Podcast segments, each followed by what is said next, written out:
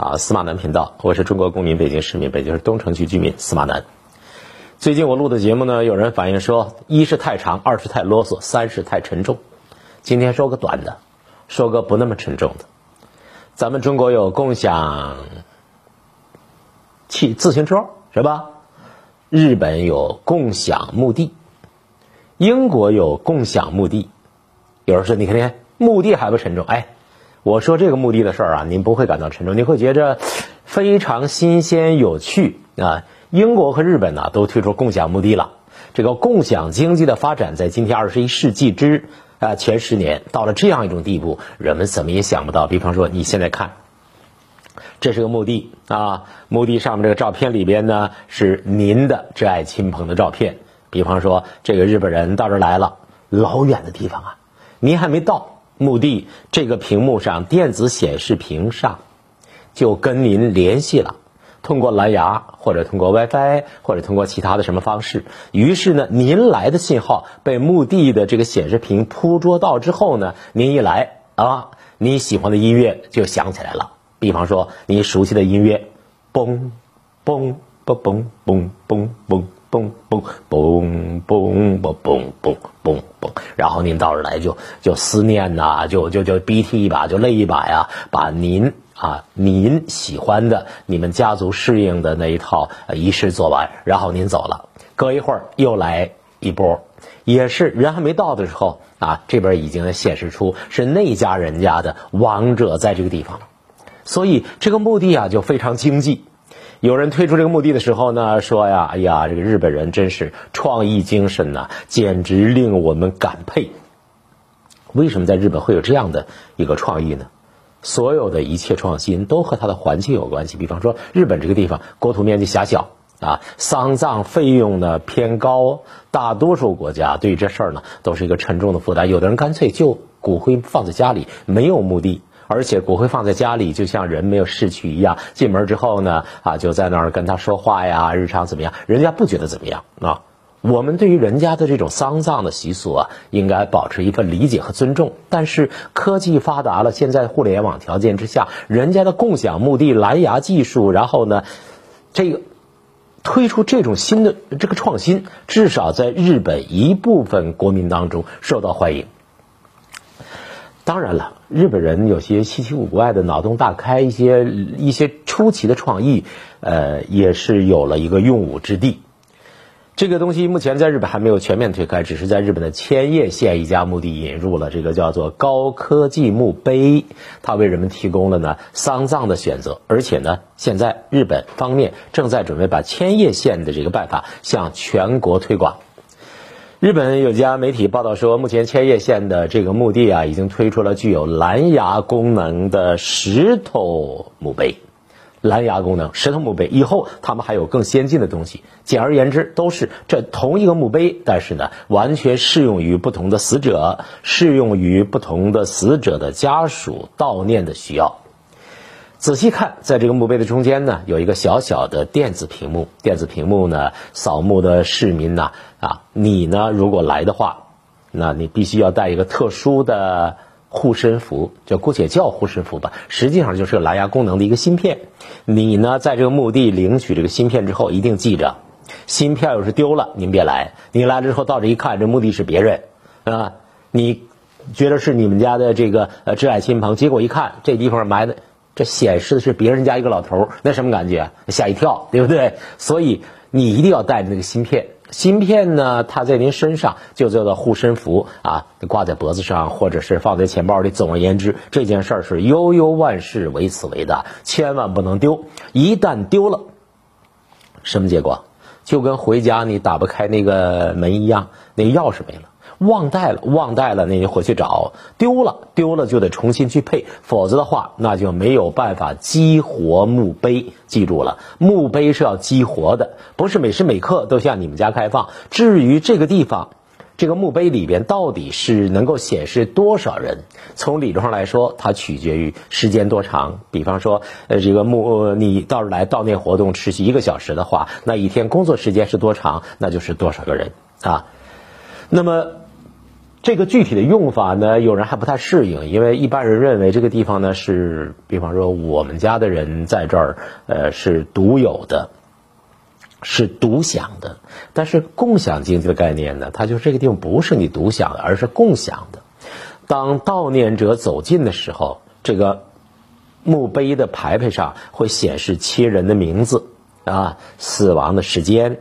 还有呢，就是您原来设定的那些呃思念的话、怀念的话，也可能是他自己的一个格言，也可能是啊他自己喜欢的什么东西的图案。总而言之，原来设定是什么，你走近的时候，它就会跳出来，也显示出来。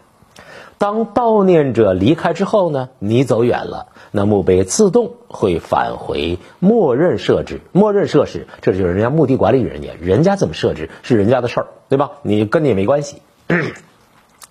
据说啊，这个公共墓地的成本非常便宜，因为高科技了嘛，成本非常便宜。是多少钱呢？二十九万日元，啊，日元和人民币怎么换算啊？精通的朋友您可以算一算，大概是多少钱？可是普通的墓地在日本知道多少钱吗？是七百万日元，二十九七百万，你想想。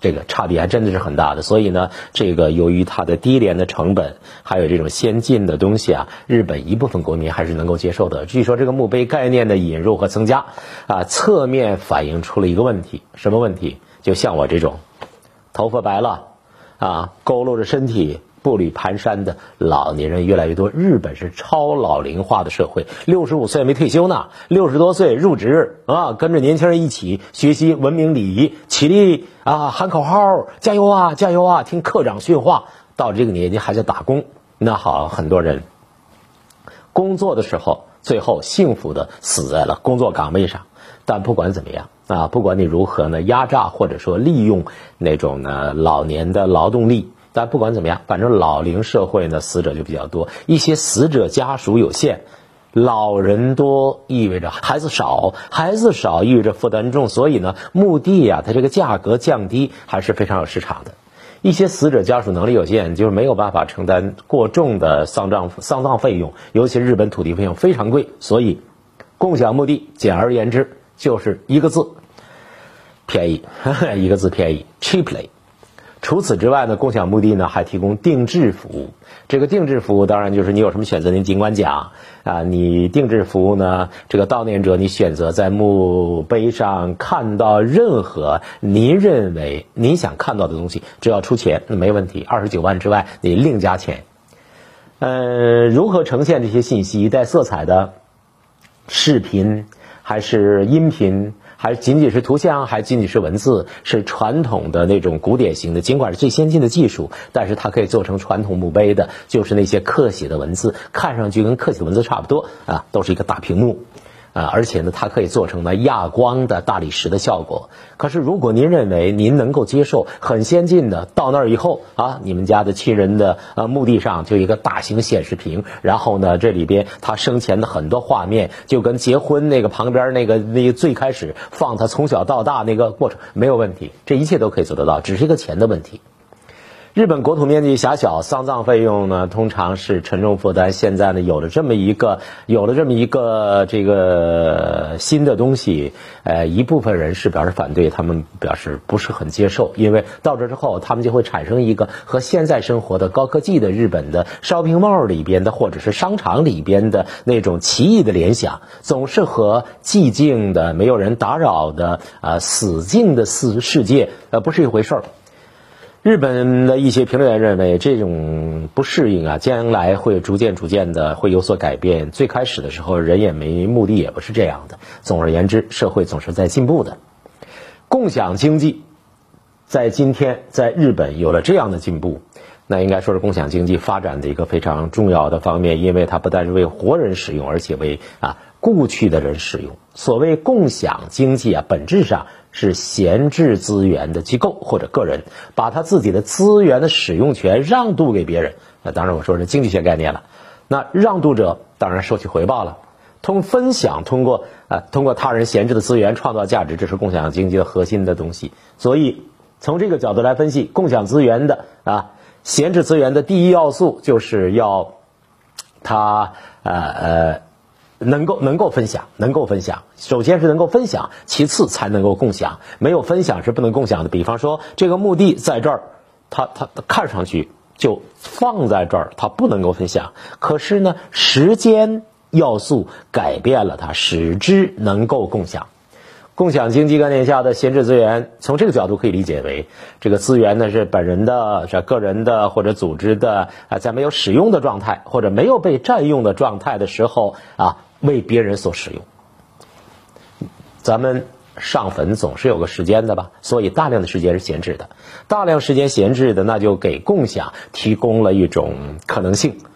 共享经济呢，还可以理解为是整合线下的闲散的物品或者服务，让他们能够以注意啊，这个概念非常重要，以非常低廉的价格提供服务。对供给方来说，特定的时间内提供让渡物啊使用权，或者是提供服务获得金钱回报。那对于需求方来说呢，不直接拥有所有权，但是通过租啊、借呀、共享方式使用物品，他满足了自己的需要。特定的时间、较低的价格、所有权、使用权啊、让渡权这些关键词上边做了一些必要的匹配之后，共享经济就能够发展起来。现在日本人在墓地啊、墓碑上，首先将共享经济拿过来，应该说无论如何，这是一个创造。但是我跟小编讨论这件事情的时候，他们说。司马老师，我总觉得你说这个这两个素不相识的人死了之后，你埋到一块儿，这这这是不是是不是？这倒是个问题啊。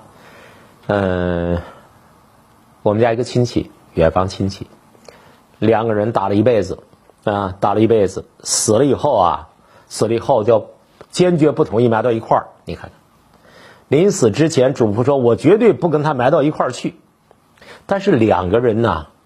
两个人就一日夫妻百日恩，生同裘，死同穴，就埋到一块儿。这是中国人的观念。也就是说，埋到那儿绝不仅仅是时间和空间的问题，绝不仅仅是物理学的问题，而是有人的情感因素。如果没有情感因素，那你还把人埋到那儿干嘛呀？随便嚷，随便处理了，不就完了吗？所以，既然有。扫墓之类的情感的心理的需求，那这种需求满足的前提，最大的重要的事情就是你要满足死者的心理需要。死者他在多大程度上知道自己要跟别人埋在一起？跟男的埋一块儿，跟女的埋一块儿，跟多大年纪的埋一块儿？那个人如果得的肺结核，咱得的是一个这个膀胱癌，对方呢如果是吸烟，咱呢只是喜欢喝茶，那这个。如果死者他知道自己要和一个素不相识的埋一块儿，他心里同意不同意？如果他不同意，你是不是对他的知情权构成了伤害？如果死者没有知情权的话，那么死者在事先不知道的情况之下，你是否有服他生前的愿望？总而言之，如果你尊重死者的话，这还真是一个问题，是个真问题，不是一个假问题。我们小编水平相当高，思维能力相当强。你说还有一块埋到一块，这是个问题啊！埋到一块，什么叫一块？就紧挨着叫一块，是并排，还是上下，还是斜放着？你刚才看见那墓碑了吧？就这么大一个地方，对吧？三尺宽，三尺宽一个地方埋俩。日本人效率很高啊，哇里哇里哇，哇里哇里哇，那效率相当高。这地方要买五个，买八个，他充分利用，而且价格更便宜，二十九万日元可以便宜到五万日元。那这么多人在一块儿编成一个小组，建了一个朋友圈素不相识的人建了一个朋友圈你这个死者当然什么都不知道了，但是生者和死者之所以我们要扫墓，就是因为人呐，他不是一个动物，不是个物理的存在，不仅仅是个生物学的存在，不是个简单的蛋白质的存在方式，他总是有那么一种情感，否则的话，你还。坐着火车跑到那个地方，千叶县跑到那个地方哭一阵，干嘛呢？对不对？所以这件事情怎么理解？日本人怎么看？墓地的经营者他很显然超越了这一切，他哇里哇啦哇里哇啦啊 no 啊 no 跟你讲啊，这个存在的理由讲的是效率，讲的是现代，讲的是高科技。但是对于扫墓的人，他带着一种真诚的怀念，凄凄惨惨，悲悲切切，他。能够接受这么一种方式吗？这件事情啊，不光是日本人，英国人也想到了这件事情。英国牛津地方政府呢，牛牛津知道吧？英国牛津地方政府也考虑到实行共享墓地的政策。不过他们比较明确啊，英国人比较绅士啊，做事儿板板的。他们是明确，就是呢，以重叠的方式埋葬，上面一层分几层，就是说好像就一个楼一样。啊，你住一层、二层、三层、四层、五层是这种感觉。这个提案呢，在二零一九年的五月二十九号，甚至比日本还稍早一点啊，就已经提交内阁审议了，知道吧？这是到了英国的最高层了。牛津市呢，决定二零二一年。用这样的一种方式来解决日呃这个牛津的墓地短缺的问题，所以该市政府呢现在正考虑回收啊未经申请而使用的墓地，就是这些墓地我收回来，收回来之后按照政府的统一规划搞共享墓地。市政府呢计划这些墓地呢开拓成共享墓地之后呢以重叠方式啊埋葬的死者。不过呢牛津政府强调说大家不要乱想啊。这事儿呢，和他们之他们相互之间呢，都是独立的，都是独立的空间，完全没有问题。为了确保对死者的尊重，你看英国人，死者的尊重，他们之间，我们市政府已经决定了，棺木之间必须保持十五厘米的法定距离，十五厘米大概就就这么块儿吧。法定距离，这距距离一法定，那就表示了尊重啊。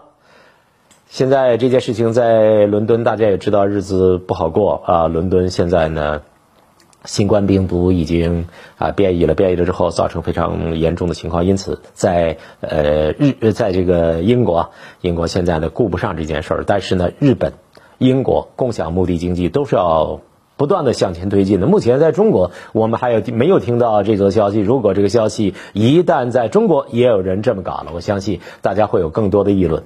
这期节目就说到这儿，下期节目再见。